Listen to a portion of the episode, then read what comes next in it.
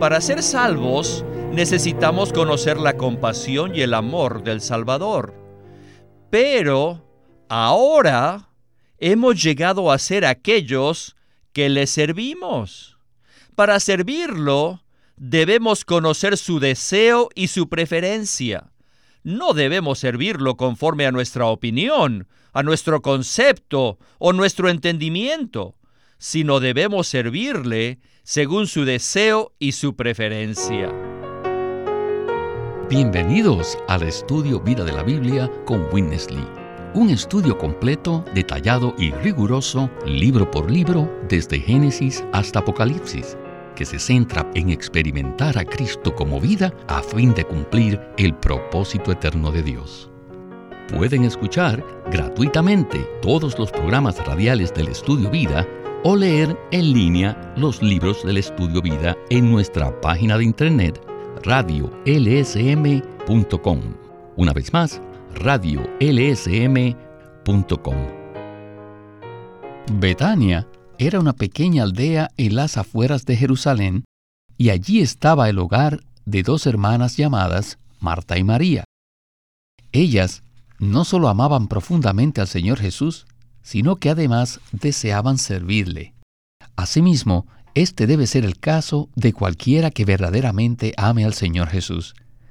Después que hemos experimentado la compasión del Señor Jesús y su amor, no solo debemos corresponder a ese amor, sino que también debemos ser saturados con el deseo de su corazón y servirle. En otras palabras, los que son salvos deben ser servidores. Para ser salvos necesitamos conocer la compasión y el amor del Salvador. Para servirle debemos conocer su deseo y preferencia. No debemos servir al Señor conforme a nuestra opinión, concepto ni entendimiento, sino conforme a su deseo y preferencia. Es de esto y mucho más que estaremos compartiendo en el estudio Vida de Lucas de esta ocasión. El mensaje de hoy se titula Servir al Señor conforme a su deseo y preferencia. Nos visita en esta ocasión Ley Bustillo para darnos los comentarios. Saludos, Ley. Bienvenido al programa. Gracias, hermano, por invitarme una vez más.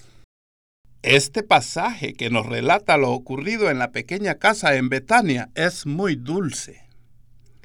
Nos presenta una revelación crucial para todos los que amamos al Señor y le servimos. En el mensaje anterior estudiamos la parábola del buen samaritano que se encuentra en Lucas 10, lo cual nos trajo mucha luz y aumentó nuestro amor por el Señor, pues vimos que Él es el buen samaritano. Inmediatamente después de dicha parábola, Lucas nos presenta el relato en que el Salvador hombre es recibido por dos hermanas en una casita en Betania. Este caso está relacionado con la parábola anterior. ¿No es así, Ley? Así es. En la parábola del buen samaritano vemos la compasión y el amor que el Señor tiene por los pecadores. De esta manera, los pecadores son salvos. Y ahora nosotros, como aquellos que hemos recibido y experimentado el amor y la compasión del Señor Jesús, sentimos el deseo de amarle y de servirle.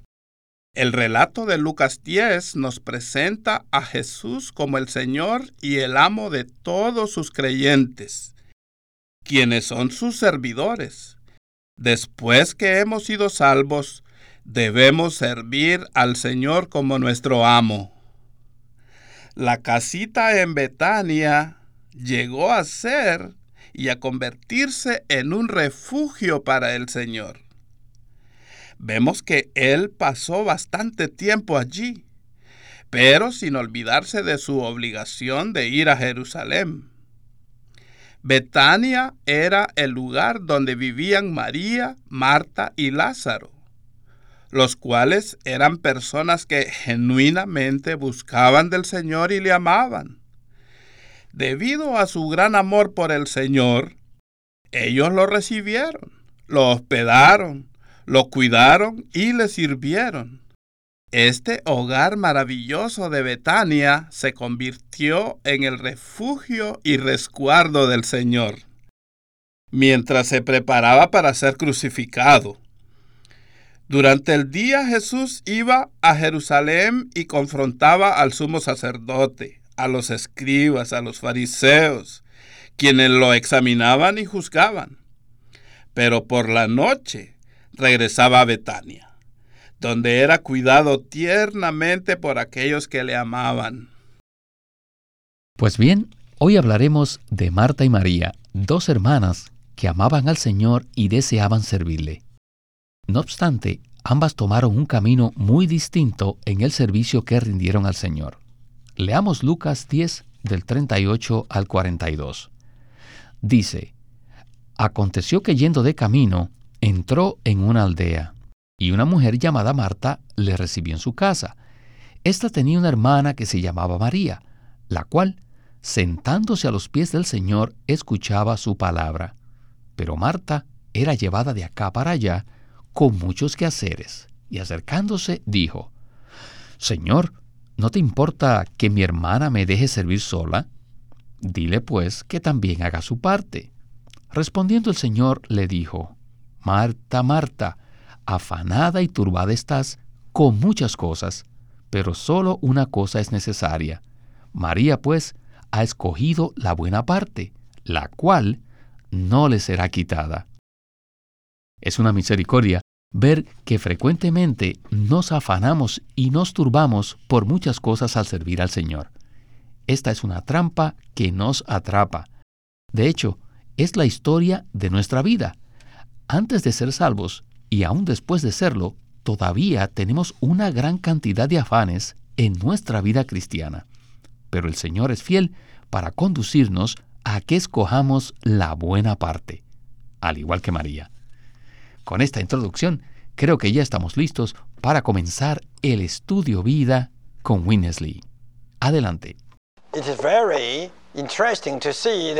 Es muy interesante ver Look, put que Lucas relata otro caso inmediatamente después de la parábola del buen samaritano.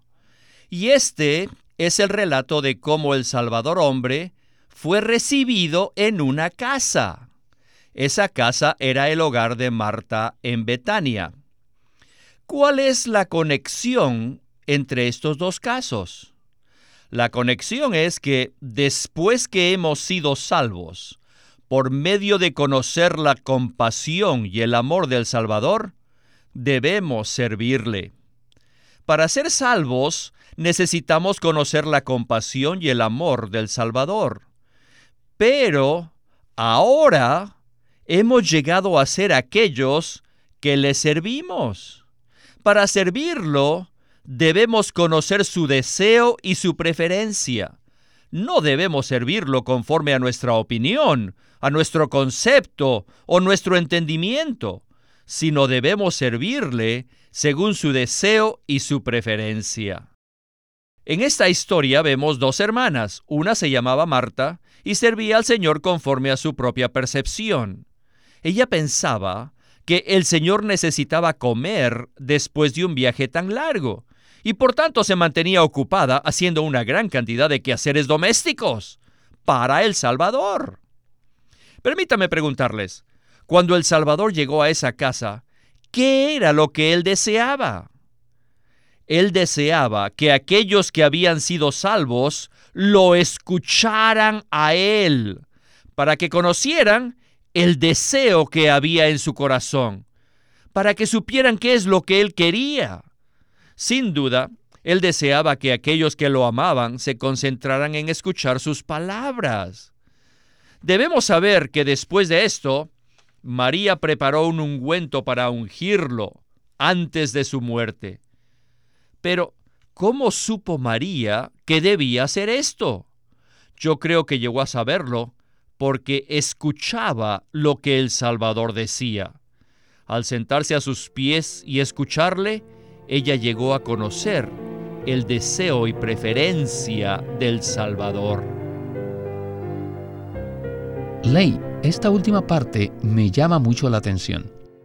María, la misma María que se sentó a los pies del Salvador a escucharle, fue la que quebró un frasco de alabastro de alto precio para ungirlo.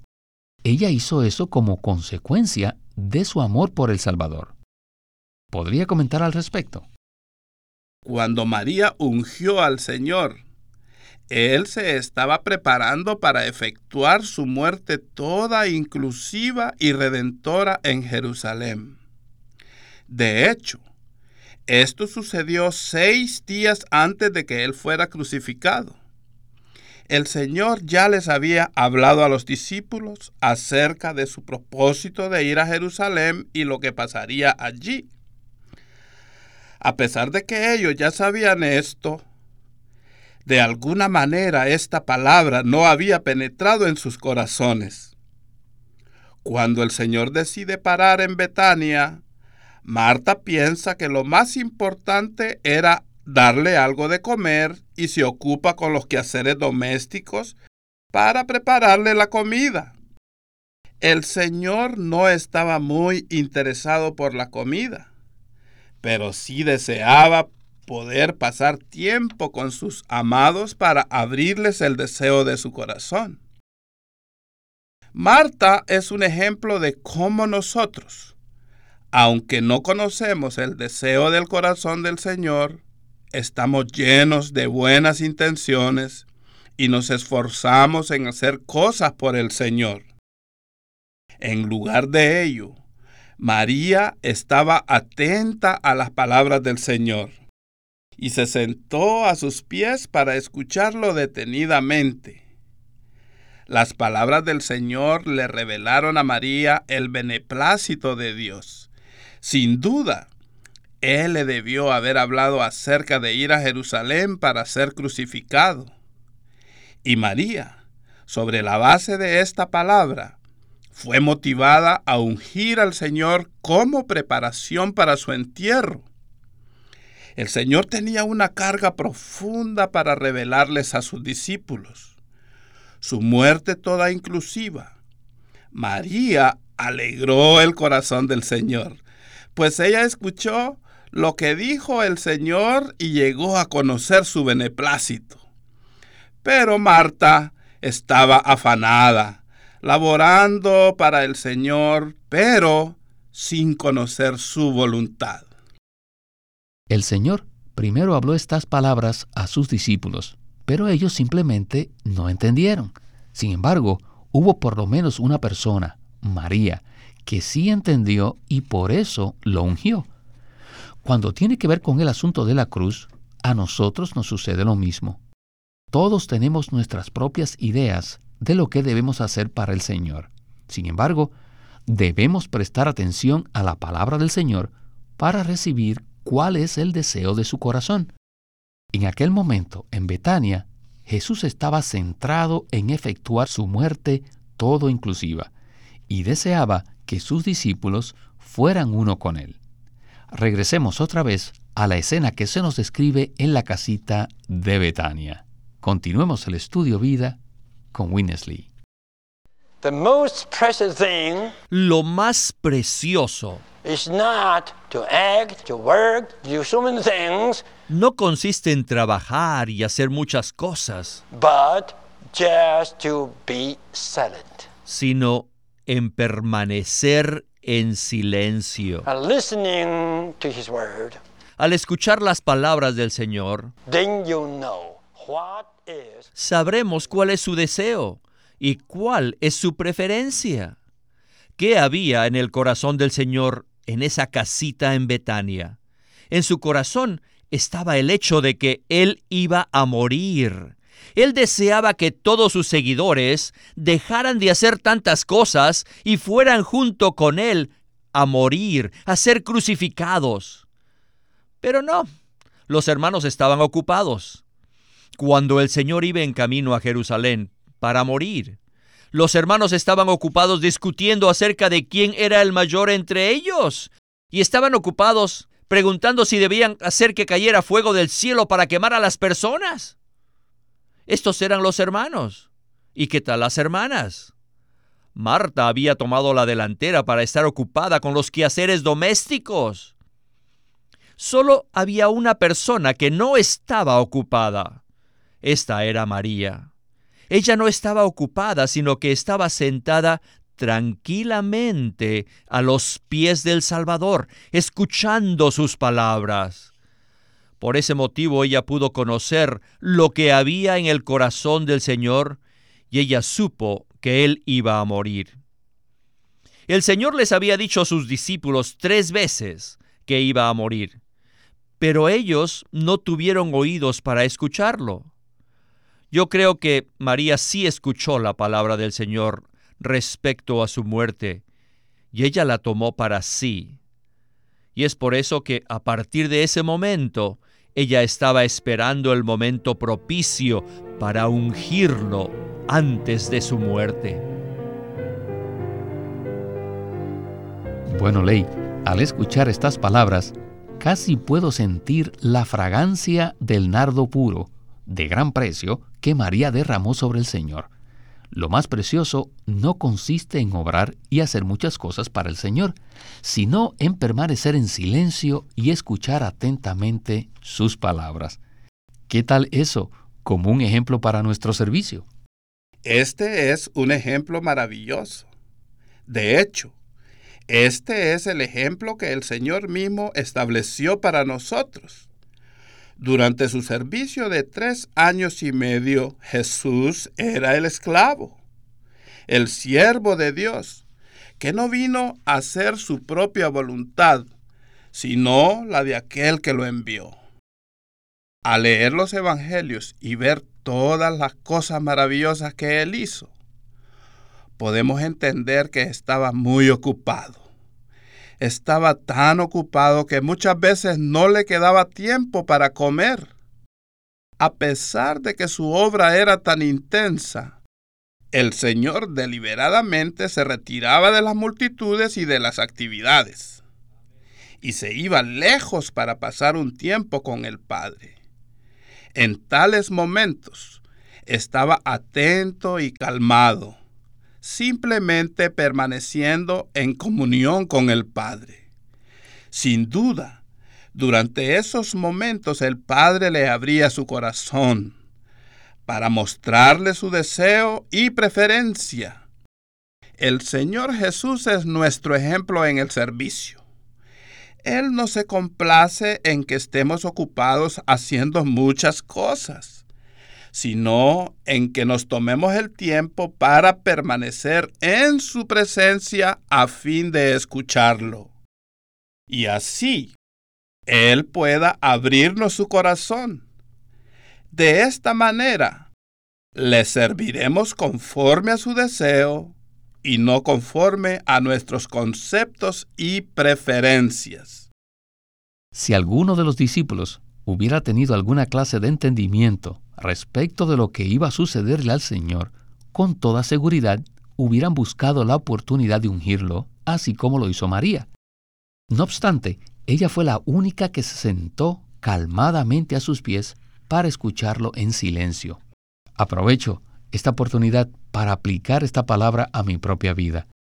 Me doy cuenta de que a pesar de que paso tiempo con el Señor, es muy rara la vez que me detengo totalmente y me siento calmadamente a sus pies, simplemente para escucharlo atentamente. Tengo que testificar que he sido muy conmovido por este mensaje. Yo sé que hoy en día llevamos un ritmo de trabajo fuerte, pero también necesitamos apartar tiempo para olvidarnos de todo y simplemente escuchar al Señor. Creo que todos nuestros radioescuchas están de acuerdo con esto también. Bien, en el segmento final escucharemos a Winnesley hablar acerca de la conexión que existe entre la parábola del buen samaritano y lo ocurrido en la casita de Betania. Adelante. Así es que en estos dos casos, uno nos muestra la compasión y el amor del Señor por nuestra salvación. Y el otro nos muestra su deseo y preferencia en cuanto a nuestro servicio hacia Él. Esto significa que debemos dejar nuestro ser natural en la cruz. No debemos hacer nada para nuestra salvación, ni tampoco debemos hacer nada por nuestro servicio. Debemos permanecer en la cruz, inmóviles. Entonces de esa manera podremos conocer la compasión y el amor del Salvador hombre en cuanto a nuestra salvación y también podremos conocer su deseo y preferencia en cuanto a nuestro servicio. Ahora quisiera mencionarles un punto adicional. No piensen que el significado del nombre María es muy bueno o excelente. María significa la rebelión de ellas. Del hebreo, Marí o Miriam, que quiere decir muy amargo, muy rebelde. Esto es muy significativo. A muchas hermanas les gusta llamarse María, pero ese nombre significa rebelde. No es una palabra placentera. Sin embargo, a pesar de que María era rebelde, se convirtió en una persona sumisa, no solamente por la compasión y el amor del Señor, sino también por cuanto al deseo y preferencia del Señor. Por lo tanto, en el Nuevo Testamento María es la única que había tocado el deseo del Señor y sabía con certeza lo que el Señor deseaba. Por esta razón ella es un ejemplo para todos los que siguen al Señor. Todos nosotros debemos seguir y servir al Señor, tal como María lo hizo. Pero no se olviden que ella era rebelde. Y debido a la misericordia y la compasión del Salvador hombre, llegó a ser sumisa, llegó a amar al Señor y a servirlo conforme a su deseo y preferencia. Esta es la manera en que debemos ser salvos y la manera que debemos servir al Señor. Maravillosa porción la que acabamos de escuchar.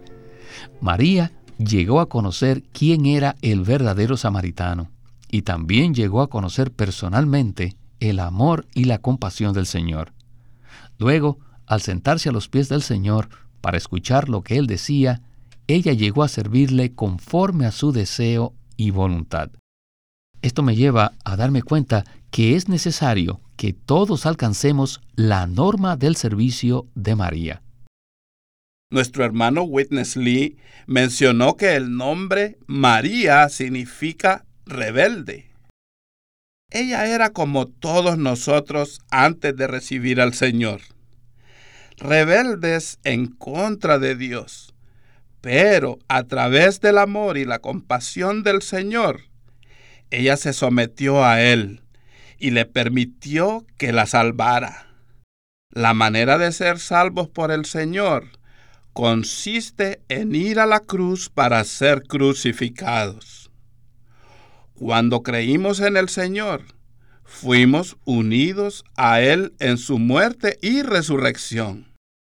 En ese momento abrimos nuestro ser para recibirlo como nuestro Salvador y nuestra salvación. Ahora que ya somos salvos, ¿cómo podemos servir al Señor? Exactamente de la misma manera.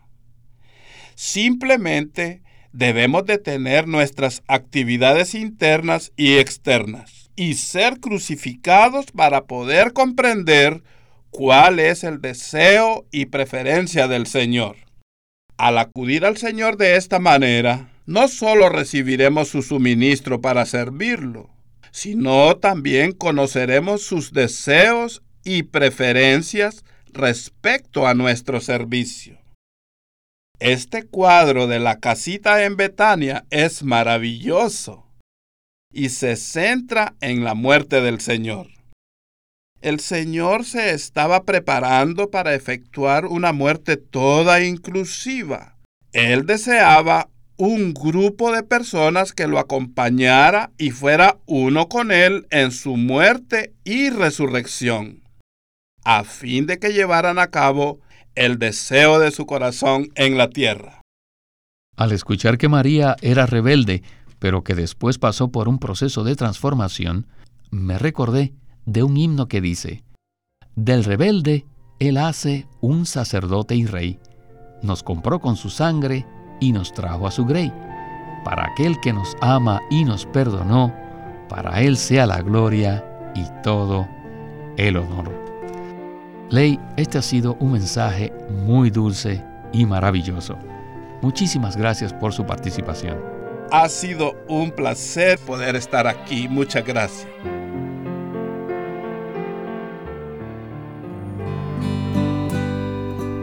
Living Stream Ministry presenta el libro titulado El misterio de Dios y el misterio de Cristo. En Efesios 1, del 9 al 10, habla que Dios quiere darnos a conocer el misterio de su voluntad. En el capítulo 3 dice, y de alumbrar para que todos vean cuál es la economía del misterio escondido desde los siglos en Dios. El capítulo 5, versículo 32 dice que grande es este misterio mas yo digo esto con respecto a Cristo y la iglesia. Colosenses 2.2 nos habla de un misterio que es el misterio de Dios. Y primera de Timoteo 3.16 también menciona otro misterio que es el misterio de la piedad. Hay muchos misterios en la Biblia, pero ¿qué cosa es el misterio de Dios y el misterio de Cristo? Estas frases y palabras en la Biblia nos dan la clave para entender la revelación que esconden las escrituras. Por eso les recomendamos este libro, El Misterio de Dios y el Misterio de Cristo, por Witness Lee. El estudio Vida de la Biblia es una producción de Living Stream Ministry que presenta el ministerio de Watchman Nee y. Witness Lee sirvió fielmente al Señor durante más de 70 años y culminó su labor con este exhaustivo comentario de todas las escrituras llamado El Estudio Vida de la Biblia. Queremos animarlos a que visiten nuestra página de internet libroslsm.com. Allí encontrarán los libros impresos del ministerio de Watchman Nee y Witness Lee la Santa Biblia versión recobro con sus notas explicativas y también encontrarán folletos, himnos, varias publicaciones periódicas y libros en formato electrónico. Por favor, visiten nuestra página de internet libroslsm.com. Una vez más, libroslsm.com. Llámenos a nuestro teléfono gratuito 1-800-810-1149 1-800-810-1149. Además, si desean, pueden comunicarse con nosotros enviándonos un correo electrónico a estudiovida.lsm.org. Una vez más, estudiovida.lsm.org punto o r g